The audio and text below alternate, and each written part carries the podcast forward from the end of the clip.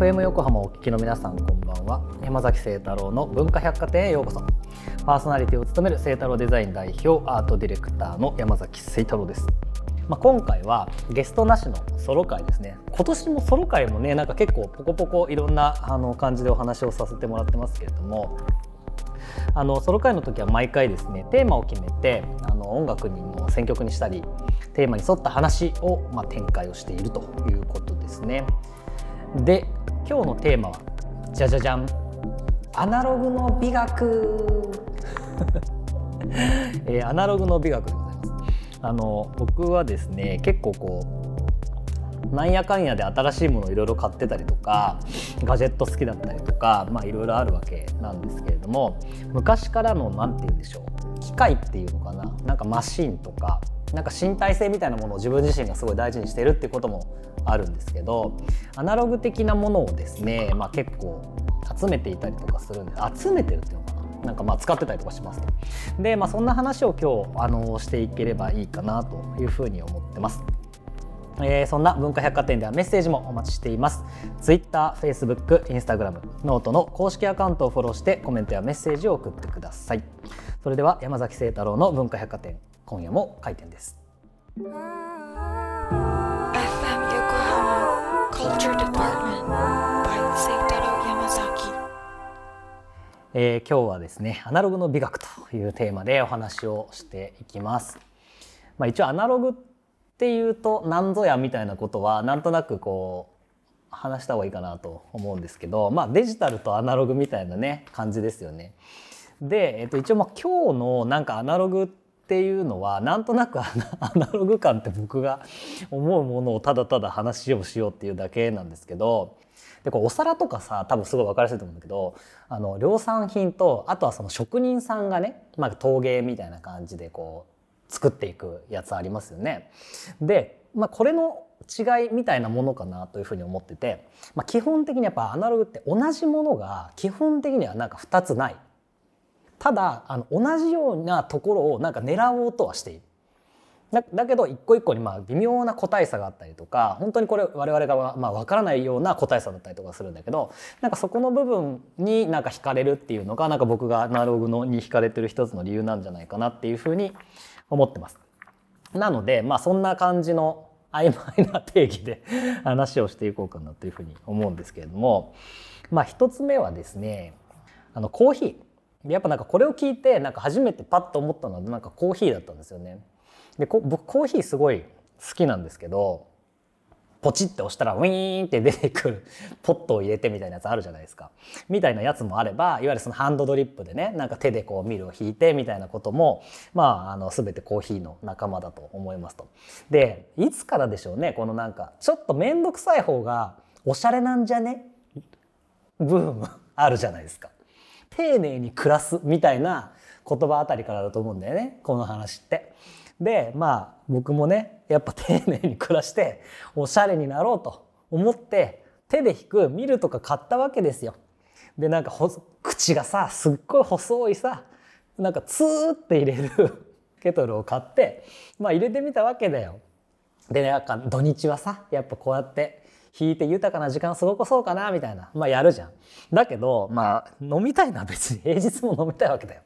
でちょっと忙しすぎて平日が、まあ、それこそ僕ね無印のあの何ドリップのさ袋入れるやつあるじゃん。であれを飲んでたんですね。でもやっぱり平日に飲む量のが多いんでなんか結局俺無印のこのコーヒーばっか飲んでんなってことに気づきあれを買ったんですよ電動ミル。これがねもう抜群に自分のスタイルには合いましてで、まあ、ちょうどねそのタイミングぐらいで自宅のすごい近くに京都のすごい美味しい有名なスペシャルティコーヒーのお店ができたんですよ。でそこにね、まあ、週末通って豆を 200g ずつね、まあ、買っていろんな豆を試してでさ買う時にさそういう店って「お豆どうされますか?」みたいな「なんかそのままでいいですかそれとも引きますか?」みたいな言われるわけですよ。あそのままでいいですっていうこの感じ あ俺丁寧に生きてるなみたいな。感じがしてるわけですね。なので、まあ、丁寧に暮らすとか豊かな時間とかすごいいろいろあると思うんですけれども、まあ、結局やっぱライフスタイルに合うちょうどいい豊かさみたいなちょうどいいアナログみたいなものがまあ僕には合ってるのかなというふうに思ってます最近は。で、まあ、電動ミルでこう豆を引くじゃないですか。でそれをいわゆるそのペーパーにさ入れて手でこうグワーッと入れていくわけですよ。なのでこのなんとなくその便利さとアナログさとでなんかその毎日当然そうするとね味が変わるわけですね同じ豆をやってても引き方が違ったりとかっていうなんかそのムラみたいなものはなんかやっぱアナログの僕はすごい魅力に感じてるとこだったりとかするのでなんかすごいいい塩梅であのアナログ的にコーヒーが楽しめるようになったなっていうふうに思ってます。FM 横浜今日の文化百貨店アナログの美学というテーマなんですけれどもやっぱりね最近ちょっと僕のホットトピックは車でございましてこれ車のねお仕事を、まあ、EV ですね電気自動車これのお仕事をやり始めて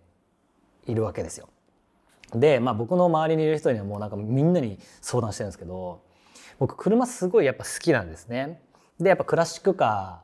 とかあの造形が好きだったりとかするんですけど今の EV ってやっぱ僕体験主義というしてはですねやっぱ乗らねばならないと。別に EV をディスる気も全くないんですけどちょっとまだ僕の中ではねこうグッとくるポイントがなんか今までの車って感じではないんですね。で、まあ、どうしようかなみたいな感じでねなんか思っているんですけれどもあの僕がまあ乗っている車でそのジャガーのね XJS っていう車があってですねでやっぱりなんか鼻が長いクラシックカーなわけですよ。でめちゃめちゃやっぱ美しいなっていうふうに思っててでただなんか僕どっちかというとデザインでそのアナログの世界のものをまあ選んでるっていうふうにずっと思ってたんですけどいざ EV にこれを乗り換えるのかもしれないっていうふうに思ったらまさに今までそれこと言ってる人なんなんなん何言ってんだろうこの人って思ってたんだけどトルクよ。トルク。これエンジンの鼓動。ボボボボボボってさなんかズズコズコくるじゃないですか。あれがやっぱ EV ってさ試乗してもやっぱないんだよね。スンっていくわけですよ。でなんか僕今までは全部車のさなんかそのどこどこ行ってんのもなんかエンジンのなんとかがいいんですよとかっていうのもいや僕デザイン派なんでみたいな感じでかわしてたんですけどいざね乗り換えるみたいなことを考えるとようやく分かってきましたねこの車の本質というかなんかそれが本質なのかどうかも分からないですけどなんか人馬一体みたいなね言葉あるじゃないですか。で車ってやっぱりそこにはまるわけですよね。なんか乗り物として要はこうする感じ？馬の体温となんか人間の体温が一体になってなんか移動を楽しんでいくというかなんかそれがスタイルになっていくみたいな感じがなんかようやく分かってきたなと思って。でそんな感じだからこそ、うん、EV どうしようかなってまだ悩んでるっていう、まあ、そんな状態ですね。でもまあきっと、まあ、EV を買うんでしょう。買わなきゃならないと。でそれでもう一回戻ってくる、まあ、可能性もあるなっていうふうに思ってます。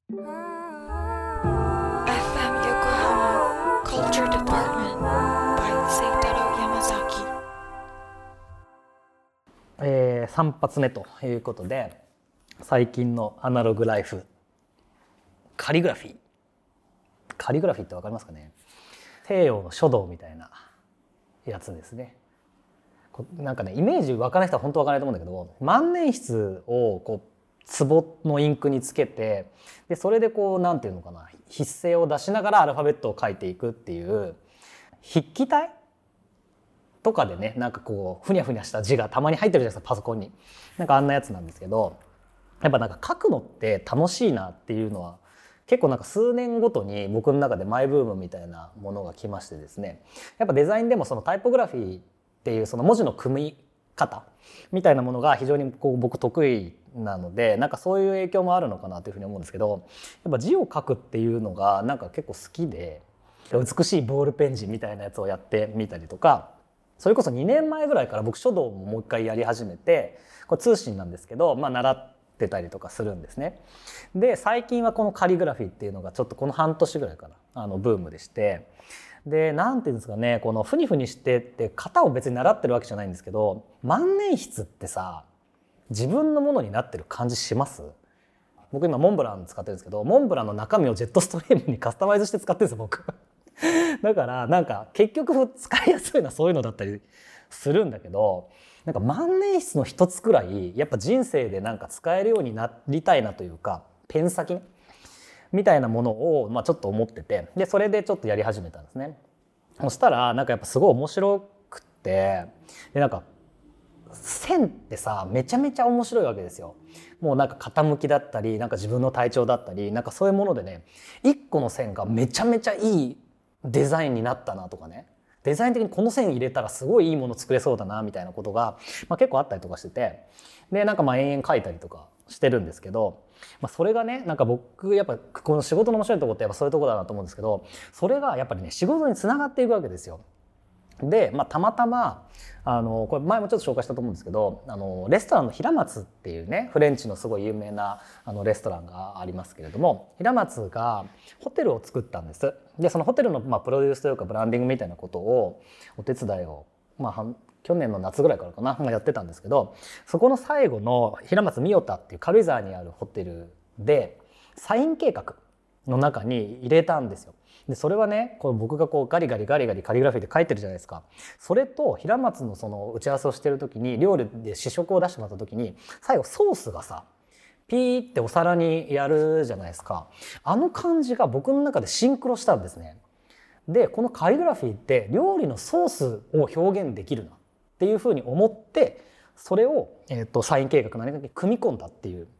やつなんですよ。なので、まあ、すごいいい出来に僕個人的にはなってると思っているので結構ねインスタとかでも行った人がこう撮ってあげてくれてたりとかするのであのぜひね見てみてほしいなというふうに思います。でもやっぱね最終的にはほら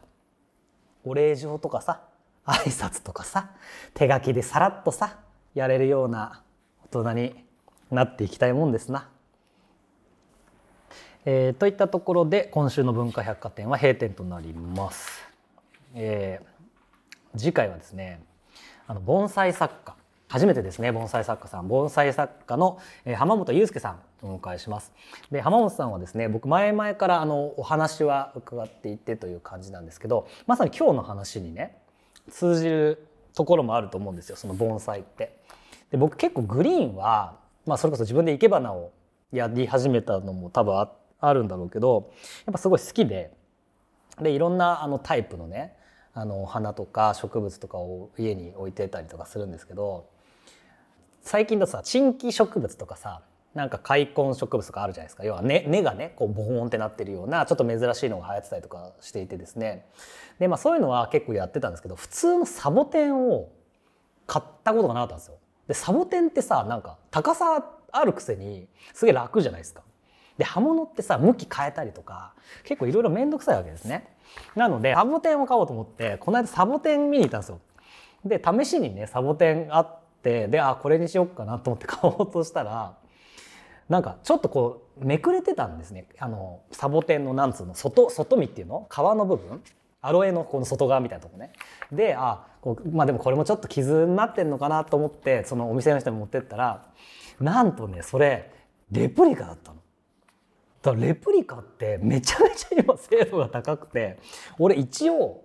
生け花教えられるんだよぐらいは、まあ、一応植物と向き合ってきたと思うんだけど普通にやすやすとねなんか目を超えてきてもう全然気づかなかったでもさでもさ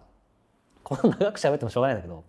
あのサボテンってさもうサボテンの本物自体がレプリカみたいな扱いでいいわけじゃないですか。なんで作ったかなとは思いましたよね。そして一気に冷静になっちゃった今。それではまた来週9月19日の深夜0時半にお待ちしています。お相手は山崎聖太郎でした。